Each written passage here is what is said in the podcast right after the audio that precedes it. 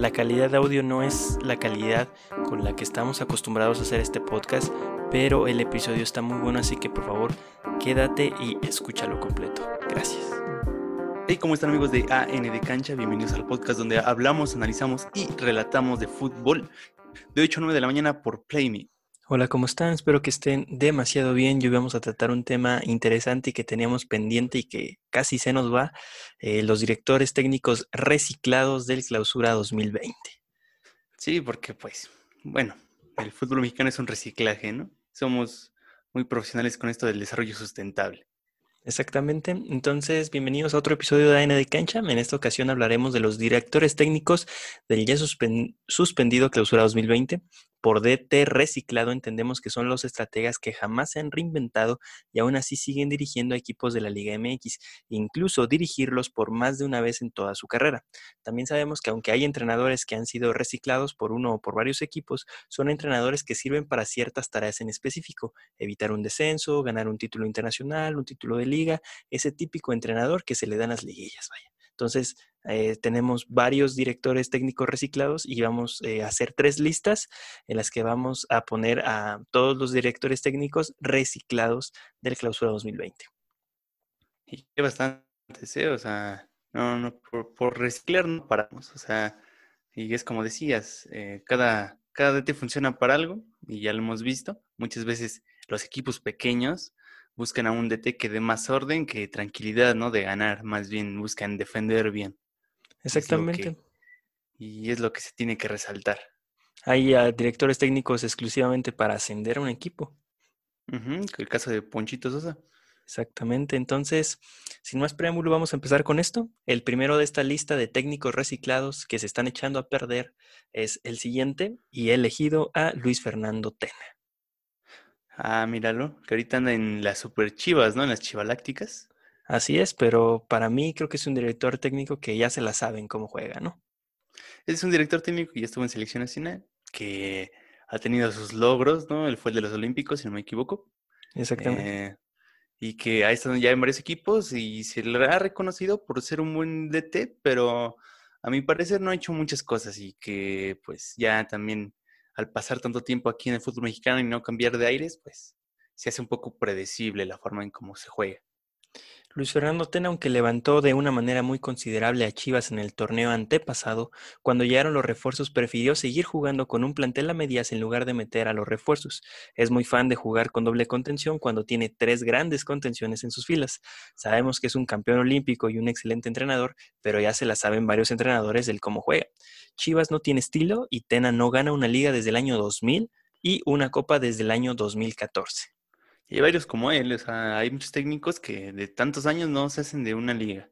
Y la verdad es que Tena ahorita con Chivas no ha dado nada, pues nada que resaltar. O sea, su plantel le ha dado para eso y creo que le ha podido dar para más, teniendo en cuenta que ya son las chivalácticas y nomás no la arma. Pero es un palmarés muy pobre para un eh, entrenador que tiene tantos años dirigiendo a equipos importantes. Sí, de hecho no sé cómo es que le dan más oportunidades después de que no ha tenido ninguna liga en tantos años. O sea, no entiendo cómo siguen chambeando.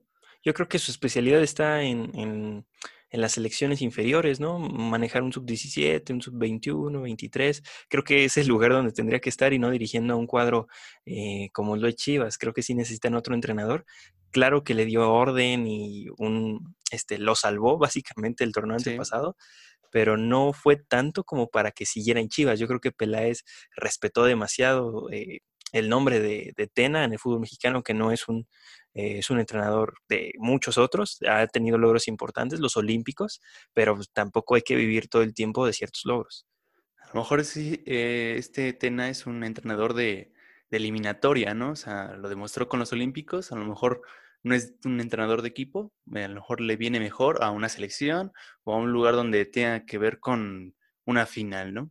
Exacto, entonces ahí está el primero de la lista de técnicos reciclados que creemos que la verdad creo que están más afuera que adentro. El siguiente es el Tuca Ferretti. A diferencia del entrenador pasado, el Tuca Ferretti es un entrenador ganador, pero que depende mucho del plantel. Antes sí trabajaba con lo que tenía y el señor lo hacía muy bien, pero cuando llegó a Tigres su único logro fue la liga del 2011. Después Tigres se fue cayendo, en 2014 quisieron levantarse con una Copa MX, pero desde que Guiñac llega en el 2015, Tuca ha ganado siete campeonatos entre ligas y copas por cuatro años, mientras que los cuatro años pasados sin Guiñac solo pudo conseguir dos títulos. Ahí están datos. Datos. datos, no opiniones, ¿eh?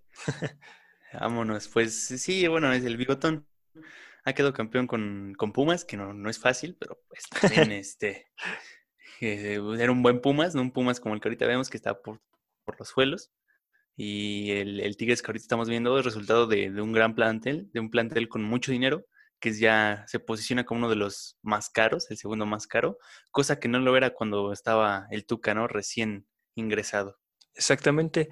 Eh, Tigres ha conseguido la grandeza mediante los jugadores, ¿no? Bueno, una grandeza disfrazada que realmente Tigres no, no se merecía o no se merece llamarse un equipo grande porque le faltan muchas cosas por ganar. Y una de esas cosas que, que le falta a Tigre son buenos entrenadores. Tanto tiempo ha dirigido el Tuca Ferretti y el Tigre sigue sin tener un estilo, sigue sin gustar, sigue sin ser un equipo de época que más allá de los títulos que ha, ganado, de un estilo de juego. Todos recordamos al Toluca de Cardoso, Vicente Sánchez y este y Ciña, pero creo que nadie va a recordar al Tigres de, del Tuca. Eh, van a recordar el Tigres de Guiñac. Es distinto, sí, es doloroso. Y yo creo que aquí lo, los genios es la directiva y no este, la, la, la táctica, ¿no? Porque el haber este, creído que apostar en los jugadores buenos era una buena idea y les funcionó realmente y el entrenador no tiene nada que ver con el progreso que ha llevado Tigres hasta el momento. Ya todos saben más o menos cómo jugarle al Tuca, la calidad individual es lo que salva a Tigres. No es un entrenador que debute o termine de formar jugadores, es un entrenador defensivo, teniendo todo para ser un entrenador ultraofensivo. El Tuca tiene un sistema muy anticuado de juego y eso no lo hace mal entrenador, es un gran entrenador. De hecho, lo hace el mejor. Ajá, sí, pero hoy, hoy se necesitan entrenadores mejores, además de que el Tuca es un entrenador súper localista, o sea, el carnal va a ver qué saca de visita teniendo un equipo enorme. Sí, no, no, no, involucra este, grandeza, ¿no? Que es lo que ahorita necesita Tigres como identidad. Exactamente, entonces el Tuca no, no como que no transfiere bien los valores, piensa que sigue jugando en Pumas, que de manera austera. Creo que a veces no se enfoca muy bien en dónde está y qué equipo tiene. Aunque la directiva lo ha respaldado, yo creo que no le han faltado ganas de, de pensar en otro director técnico. Sí, ya, ya se viene el adiós del Tuca, ¿no? Ojalá, pero, o sea, no en el sentido de que, ay, nos cae mal el Tuca, terrible entrenador, no, pero, o sea, creo que no ha jugado tan bien como dicen, no, no es un entrenador tan bueno. Pero ya, ya dio lo suficiente, ya se va a ir al retiro y pues yo creo que se va con un buen sabor de boca, ¿no? Y, y vamos a pasar al último de esta lista de entrenadores que, como lo dije, están más afuera que dentro, el Chepo de la Torre. No, hombre, este señor que no sé de dónde sacó en su nombre, ¿no? Del Chepo. Todos sabemos quién es el Chepo y no ha hecho nada el Chepo. No, no, no. absolutamente nada desde hace muchos años con el Toluca. Y donde vuelve a regresar. Ah, sí. Que vuelve a regresar al Toluca, de hecho. Ajá. Es una cosa lamentable. Un entrenador que ha perdido el sentido de ofender y defender. No sabe nadie a qué juega el Chepo guarda mucho el resultado cuando va ganando por un gol, no importa el número de la jornada que sea, a él le gusta asegurar los resultados, pero sin fundamentos, no gana nada desde el 2010 con clubes y últimamente echa a perder equipo que toca. Ha llegado a Chivas, ha llegado a Santos y los deja peor que, como los agarró. Sí, no, no puede levantar y yo creo que ya es este, una, muestra de su, de su falta de, capacidad para poder llevar a un equipo a un, a un nivel óptimo. Yo creo que es más un entrenador que, que puede mantener un nivel, pero no mejorarlo, ¿no? Exactamente, creo que es un entrenador que como lo puse acá en el guion, eh, que trabaja con equipos ya armados y no trabaja con equipos que él tenga que armar. Entonces ese es un problema. O sea, él debe de, o sea, cuando llegó a Chivas el equipo estaba armado, cuando fue campeón con Toluca el equipo estaba armado, se conocían desde hace mucho tiempo. Entonces creo que ese es el problema del Chepo, que no sabe armar equipos. A él le tienes que dar un equipo ya hecho y sobre eso va a trabajar. Sí, es su problema y el problema es que muchos equipos no lo toman en cuenta y lo contratan para poder llevar un equipo a lo más grande. Un gran error. Exactamente, entonces ahí está el Toluca que es uno de los eh, clubes más ganadores y está reciclando un entrenador que en su momento le sirvió, pero porque tenían un gran plantel. Ahora Toluca tiene el dinero, pero no tiene el plantel. Es, raro el caso de Toluca. Hasta en el entrenador están haciendo las cosas mal, no solamente en traer jugadores, sino en traer al director técnico. Ahora, vamos, ahora vamos a abrir otra lista de test reciclados que sí sirven y vamos a empezar con Ciboldi, un entrenador que hizo un equipazo con Santos, que le encuentra posiciones a los jugadores, que no tiene miedo de debutar para suplir a alguien en el esquema, un entrenador que es muy ofensivo, pero que tiene buenos dotes en la defensa, un gran entrenador de fútbol últimamente. Es un buen entrenador de fútbol que en Santos en su primera temporada, sí, este, llegó de interino, llegó de la nada, el Santos ya estaba hecho, pero a partir de ese Santos que estaba hecho no era en realidad ningún Santos, porque era un Santos que estaba mal, que su director técnico ya no servía y que buscaban un cambio. Y este señor vino a dárselos con su mismo plantel que ya tenían. Él, lo manejó a la perfección y dio un campeonato. Exactamente. Y luego con Yanini Tavares, ¿no? Encuentra una posición a Yanini. Después de tantas temporadas poniéndolo casi como delantero centro, lo deja atrás de los este, eh, delanteros como un volante ofensivo y funciona, goleador, jugó excepcional. Sí, y te das cuenta su, ahorita diciendo esto, Yanini fue goleador y ahorita el cabecita es goleador. Creo que hace goleadores. Sí, como lo, lo, decía, o sea, encuentra como ciertas posiciones, no se las inventa como el profesorio, sino que más o menos ve qué onda y pone el jugador ahí pero no es un entrenador que juegue con posiciones muy fijas. De hecho, el centro delantero que tiene ahorita Cruz Azul, que es el cabeza, ni es centro delantero, y lo hace muy bien porque no es un centro delantero fijo. Aunque es una cosa preocupante porque puede que a lo mejor este entrenador le, le, cueste trabajo encontrar un buen, un buen jugador para él. Este, eh, porque es, traes al cabecita, ¿no? O sea, ya otra vez lo estás reutilizando y es una forma también como que un poquito dudosa de ver a, a también que tuvo su pasado oscuro por Veracruz, que nadie se acuerda de eso. Pero al cabeza lo... De veras, el pasado por Veracruz estuvo feo, pero bueno, a todos le fue mal con Veracruz. bueno, al último, ¿no? Al último le estaba yendo bien, ¿eh? Le sacó un empate al Monterrey. Entonces, eh, ahí está Siboldi, creo, creo yo, para mi gusto es un excelente entrenador el señor. Las maneras que llevó a Cruz Azul no fueron las correctas por ninguna parte, ni de él, ni de la directiva. Eh, pero bueno, ahí anda y el señor fue portero. Entonces ahí está como, yo siento que los directores técnicos que fueron porteros, este, tienen como otra visión de la cancha. Siempre he pensado eso, no sé por qué. Como el Ojitos, ¿no? Exactamente, el Ojitos aparte fue banca toda su vida. Pep Guardiola, ¿no? Ah, no, no, O sea, Pep Guardiola dicen que era malísimo, ¿no? Técnicamente, pero que era este, muy bueno eh, leyendo el partido, ¿no? O sea, por eso era buen jugador, porque sabía que iba a ser el, el rival, vaya. Sí, sí, sí, y él nunca jugó en un equipo muy bueno, que digamos. Ahora vamos a pasar con otro entrenador reciclado, Nacho Ambriz. Casi las mismas cualidades que Siboldi, pero con un estilo diferente. Un entrenador con una forma muy sencilla de jugar, pero muy efectiva. Trabaja con todo tipo de jugadores, jóvenes, experimentados y veteranos.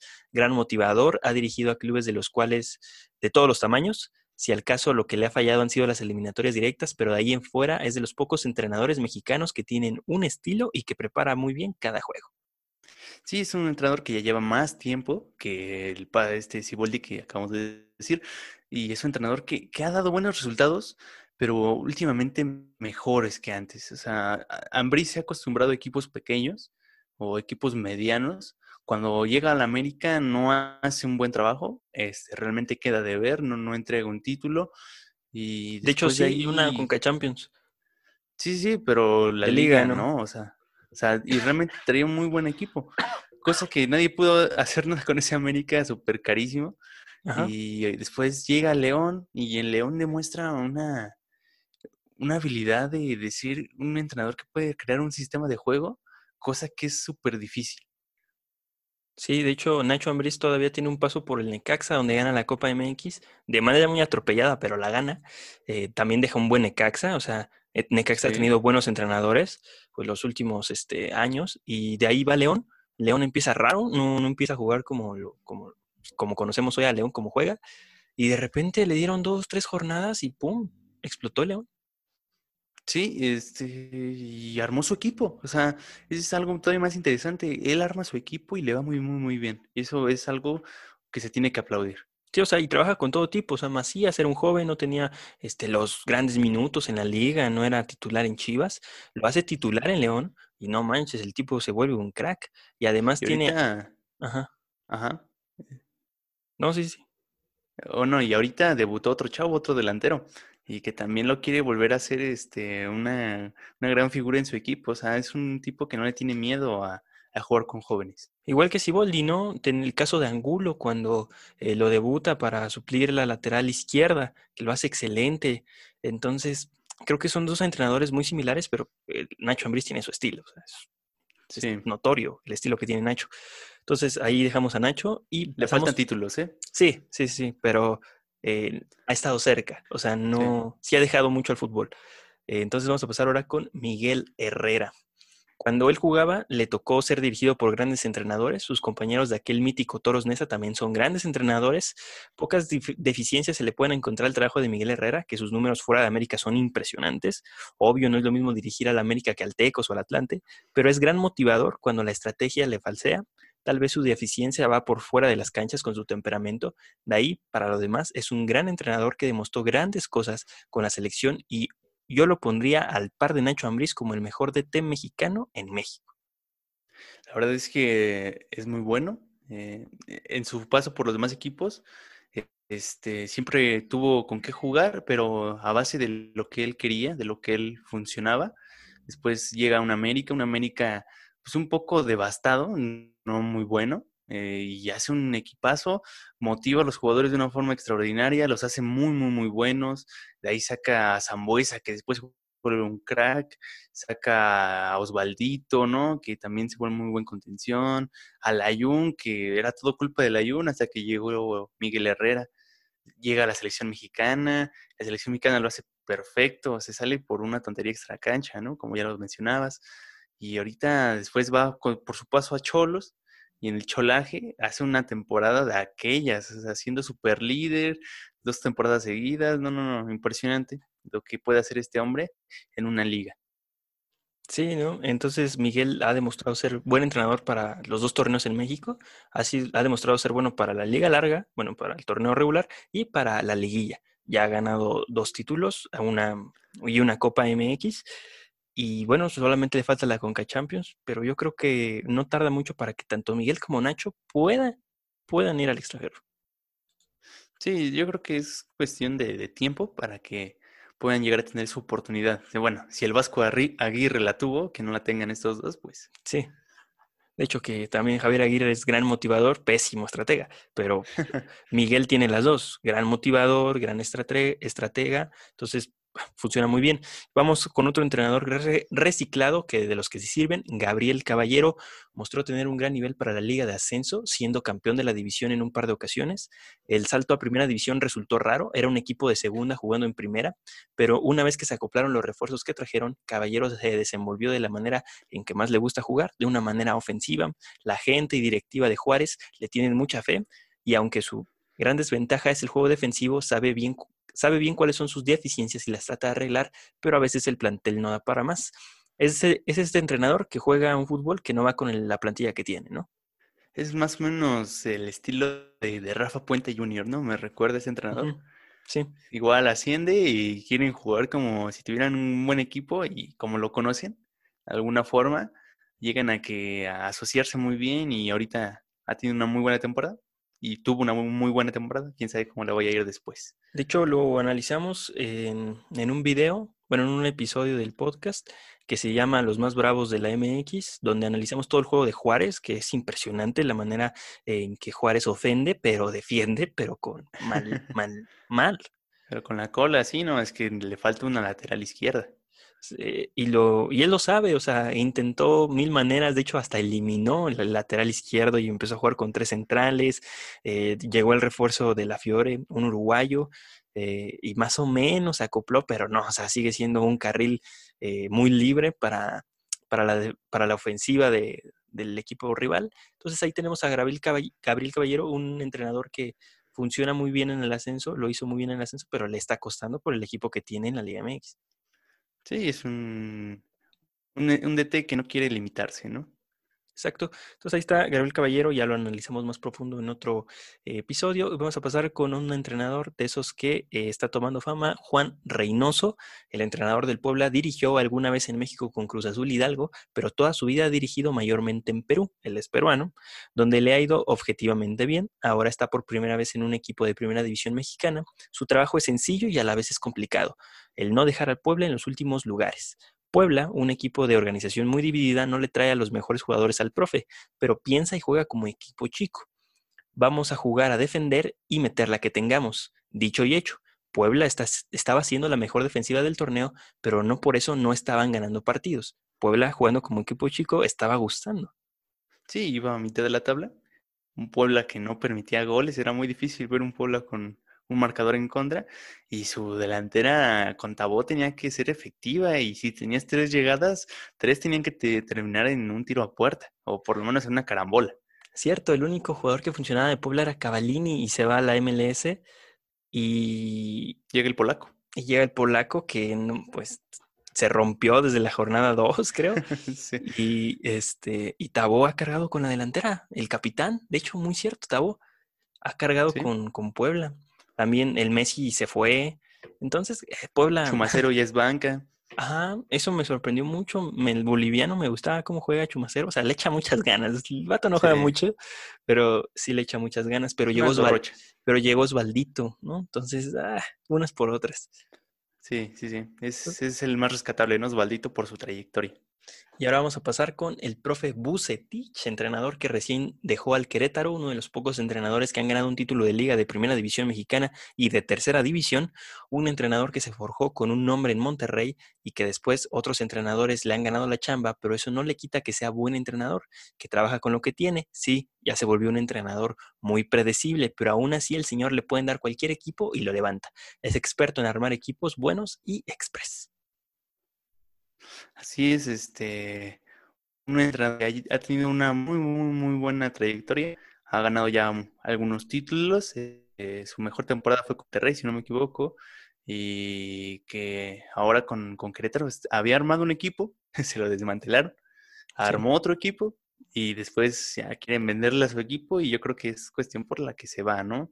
Por estos problemas que ha tenido Querétaro, no porque haya sido mal entrenador, y yo creo que el, equipo que lo tenga es un afortunado porque él, le da orden y le da una constancia y te arma un equipo muy bueno. Y ya está grande, ¿no? Pero eh, Buse juega igual. O sea, siempre ha jugado igual Bucetich y no, no ha cambiado su forma de juego, pero como que siempre ha cambiado los jugadores con los que juega.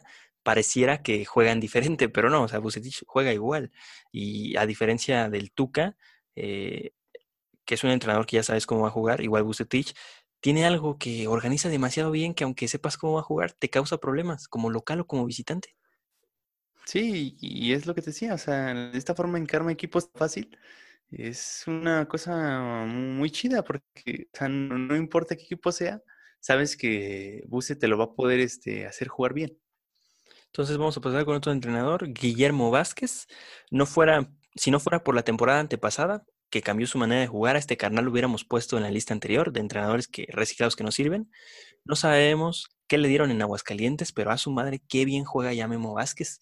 Dejó de ser un entrenador localista, dejó de ser un entrenador poquitero y cauteloso a un caudillo de la delantera. Combinado con eso y sus buenos dotes defensivos, al Necaxa lo hizo un equipo equilibrado y le dio un segundo aire al Necaxa y a su carrera. Ahora con San Luis le cuesta poco, le cuesta mucho, pero poco a poco le va dando forma al equipo. Sí, un entrenador que era muy ratonero, gracias a que dirigió Pumas, un Pumas este, bastante malo. Después este, también estuvo por sus pases en, en Veracruz, digo, en, Cruz Azul, perdón. También en Veracruz. Y ahí también. Ah, sí, también en Veracruz. Lo salvó, del descenso. Cuando Lobos desciende, estaba Memo Vázquez. O sea, salvó el Veracruz. bueno, desde ahí, mira, desde ahí empezó a levantar. En Cruz Azul también fue una cosa aberrante, perdió finales, perdió de todo. Llegaba al final, pero no terminaba de, no terminaba nada. Y ahorita, y ahorita con, con, San, con San Luis es un entrenador que está formando otra vez y que quiere regresar a su paso como con, con Necaxa, que sacó muy buenos jugadores y que los hizo notar ante toda la liga, ¿no? Así es, entonces, eh, pues Memo Vázquez es así, o sea, es un entrenador que empezó mal, pésimo, de hecho su maestro fue el Tuca, o sea, fue de sus referentes, fue ah, asistente técnico del Tuca. Lo ratonero. Exactamente, no sé a quién se encontró después y le dijeron, oye, papito, estás haciendo las cosas mal, y empezó a hacerlas muy bien. De repente, o sea, le bastó una temporada, ni siquiera fue un proceso de un año, dos años, no, no, no, seis meses en que hizo un monstruo de equipo a la Necaxa. Puede que haya cambiado de, cuerpo técnico, ¿no? De, de su asesor, de todos. Sí, sí, sí, fue, pero fue un cambio muy rápido. Entonces pasamos al siguiente entrenador, Poncho Sosa. El Mister Ascensos demostró que le quedaba chica la Liga del Ascenso MX. Sus primeros pasos en Primera División fueron desastrosos, tanto así que él solo se terminaba con su continuidad hasta que encontró al San Luis y que se vio a un entrenador más experimentado. Lamentosamente, como diría el Zum Zum, por temas extracancha, se fue del San Luis para llegar al Necaxa, equipo con lo que poco, con lo poco de que dejaron armó un gran grupo capaz de competir. Sí, Ponchito Sosa, el Mister Ascensos, que ya le, ya le pusimos así, un hombre muy capaz de, poder dominar la Liga de Ascenso, ya extinta, que paz descanse, y que este, una vez que ascendió con el Atlético de San Luis, fue extraordinariamente bien y parece que aprendió de sus, de sus pasados, de sus errores que tenía de, de querer guardar resultados, de, no querer jugar un partido, ¿no? En primera división, tenía como un miedo y lo ha superado y ha sido un muy buen entrenador en, el último año. De hecho, él ascendió a Necaxa. Sí. O sea, volvió al equipo que ascendió.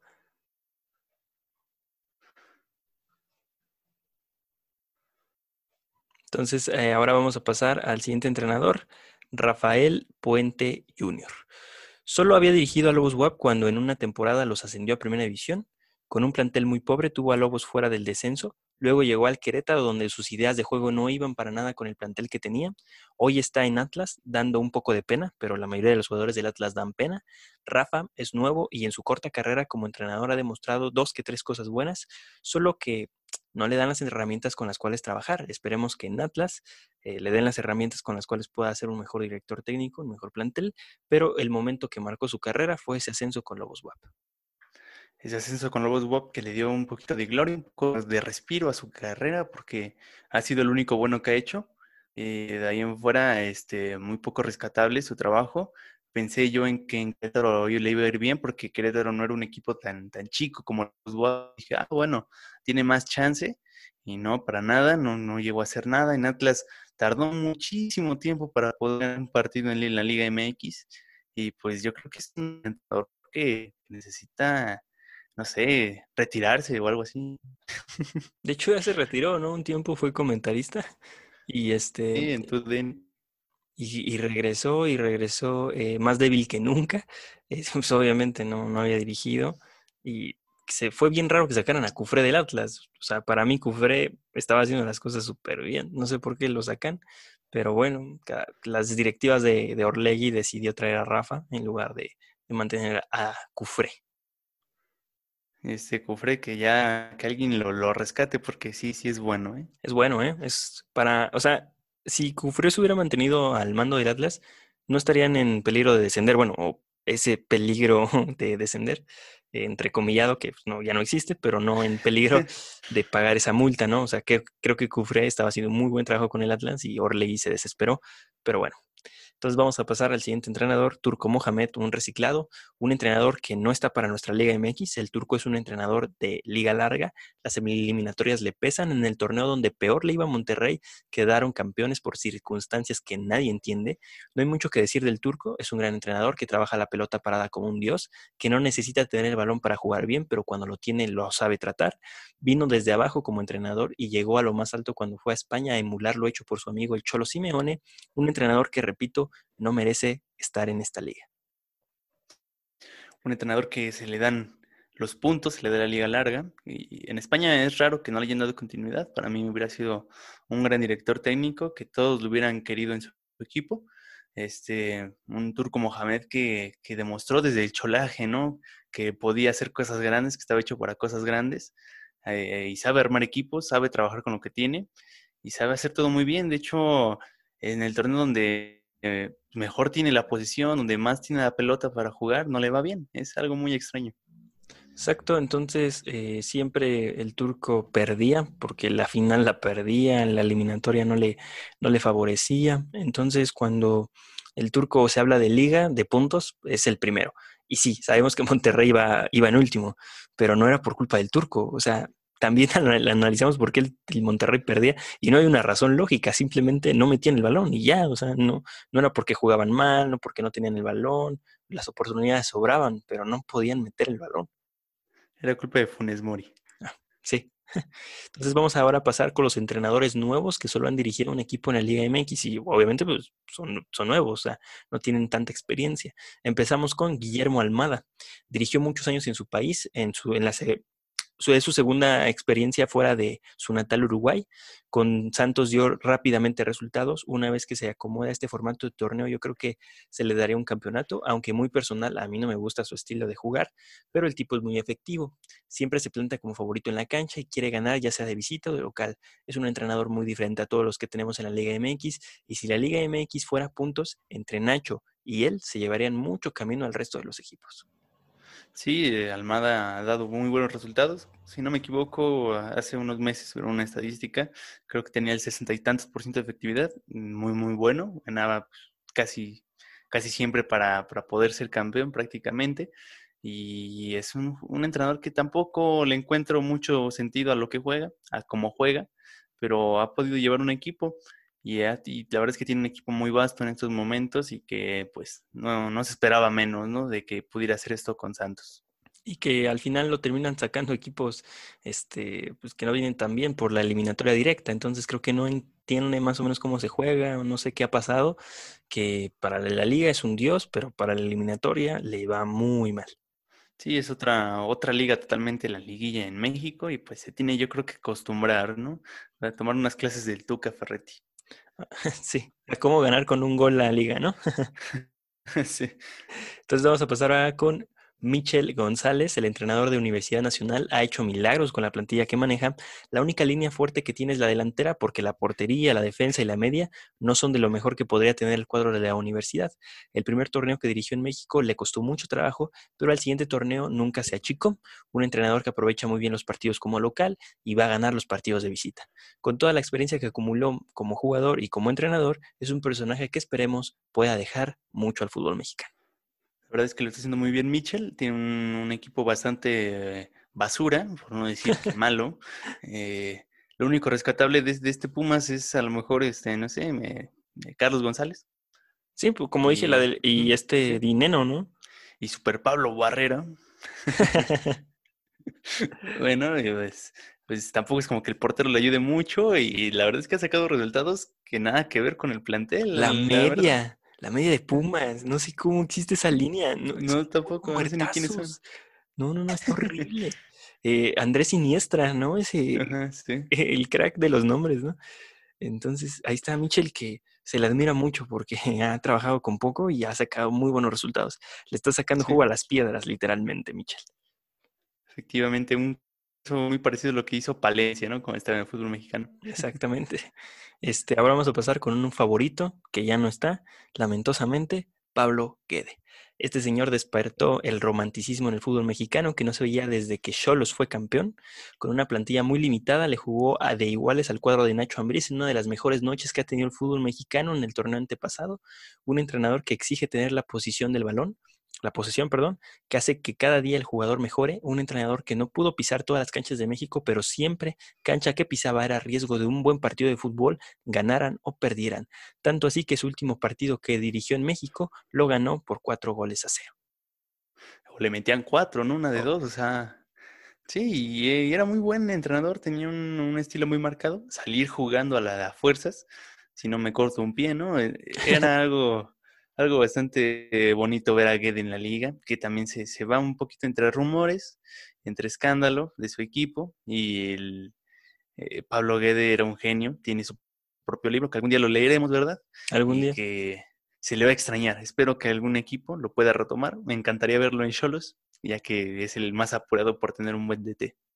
Sí, o incluso hasta en, en Tigres, ¿no? Se mencionó porque el Tuca le quedan seis meses a lo mucho. Entonces, eh, un entrenador espectacular para Tigres. O sea, no sé qué haría con esos jugadores. Estoy emocionado. tendremos un Barcelona, ¿no? Entonces, eh, ahí está Guede. Ya también lo, lo, analizamos y hay un episodio en el que comparamos a Nacho y a Guede, porque creemos que han sido los dos entrenadores que tienen un estilo para la Liga Mexicana o lo tuvieron, porque pues, Guede ya, ya no está. Entonces, vamos a pasar con el penúltimo, Pablo Petzolano no es nuevo, eh, no solamente es nuevo en el fútbol mexicano, sino también es un entrenador con una carrera corta. La tirada del Pachuca con este entrenador seguramente es que le salga un Diego Alonso. No sabemos mucho de este entrenador, pero por lo poco que hemos visto no nos ha, no nos ha sorprendido. Eh, se le tendría que dar más tiempo para criticar su trabajo, ¿no? Pablo Petzolano, la el señor ni en su casa lo conoce no, no levanta nada y vaya que el Pachuca no es un mal equipo. No. Eh, tiene buenos jugadores y que la verdad es que un Pachuca que funcionaba con quien le pusieras, o sea, daba buenos resultados y este Pachuca da lástima, ¿no? Hasta Palermo, ¿no? Que, que jugaba no muy bien, o sea, sí era ofensivo, pero pues igual no, no tenía noción de la defensiva. Eh, Pablo Petorano con el club que tiene, que tiene variedad, Pachuca tiene mucha variedad de jugadores y no ha hecho algo bien, algo importante. Creo que a Pachuca ya le falta sacar otra camada de buenos jugadores y un buen DT. A lo mejor nos da la sorpresa el siguiente torneo. Puede que ya se acostumbre y ya agarre la forma en cómo jugar bien. Exactamente. Últimamente Pachuca recicla jugadores, no entrenadores, pero sí jugadores. Sí, sí, y jugadores que no le, no le sacan tanto provecho como los equipos de donde los, los obtienen. Y ya grandes, la mayoría. Sí, y, se van a la siguiente temporada y no, no, no está muy bien ahorita. se los prestan a León y no sé qué. Entonces, eh, ahí está Pablo Petzolano. Y el último, Gustavo Quinteros, el entrenador de Cholos. La verdad, el señor dirige muy mal. Sigue pensando que está en Sudamérica y no se adapta ni a la fuerza ni al fútbol mexicano. Eh, su defensa es un desastre. La Mella se salva, pero la delantera no mete ni una. Cholos, que históricamente ha sido un equipo localista por su césped, ya ni eso aprovechan. Le han ganado en su casa, lo cual antes era muy complicado hacer. Aquí está Gustavo Quinteros, una verdadera... Eh, pues no sé cómo definirlo, o sea, es muy mal entrenador. Sí, no, ha dado nada, solo sigue, sigue cada vez peor y tiene un, un capo que ya decías, le, facilita el juego de local y últimamente no, han tenido ni un buen plantel, ni un jugador que destacar. Generalmente desde que yo los ascendió tenía un muy buen jugador. Tenía un jugador que, que, resaltaba, que era el goleador o que, que daba algo de qué hablar y ya ni eso, o sea, ya no tiene un buen delantero, no tiene nadie en la media que resalte, o alguien ya por lo menos viejo o grande de edad que tenga experiencia para manejar un equipo.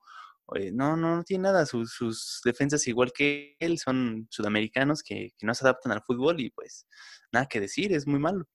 Exactamente, eh, ya también hicimos un episodio de eso, de qué le pasa a Cholos, porque venía para arriba y de repente, pum, en picada, eh, pero ahí está el episodio por si lo quieren ir a ver, eh, entonces donde llegamos a la conclusión de, qué le está pasando a Cholos. Obviamente no todo es culpa del entrenador, sino también unas que otras decisiones malas que ha tomado la directiva, cuestiones económicas combinadas con lo deportivo han hecho que Cholos no tenga un buen plantel y ya no sea un equipo importante para el fútbol mexicano. Y hemos llegado al final del episodio de DTS reciclados. Bueno, espero les haya gustado, les, les haya entretenido, hayan aprendido algo, hayan empapado, se hayan empapado de, de conocimiento y de, estrategia, ¿no? Estamos llegando a un nivel impresionante de, análisis. Y ya saben, sigan todas nuestras redes sociales como arroba ANDcancha, TikTok, Instagram, Facebook, Instagram y Twitter. También estamos en todas las plataformas de podcast como AND Cancha y en YouTube nos pueden encontrar como AND Cancha. Y estamos en Playme de 8 a 9 de la mañana, lunes, miércoles y viernes. Exactamente, ahí nos pueden ver, ahí nos pueden escuchar, donde ustedes quieran. Y nos vemos en otro episodio de AND Cancha. Hasta la próxima.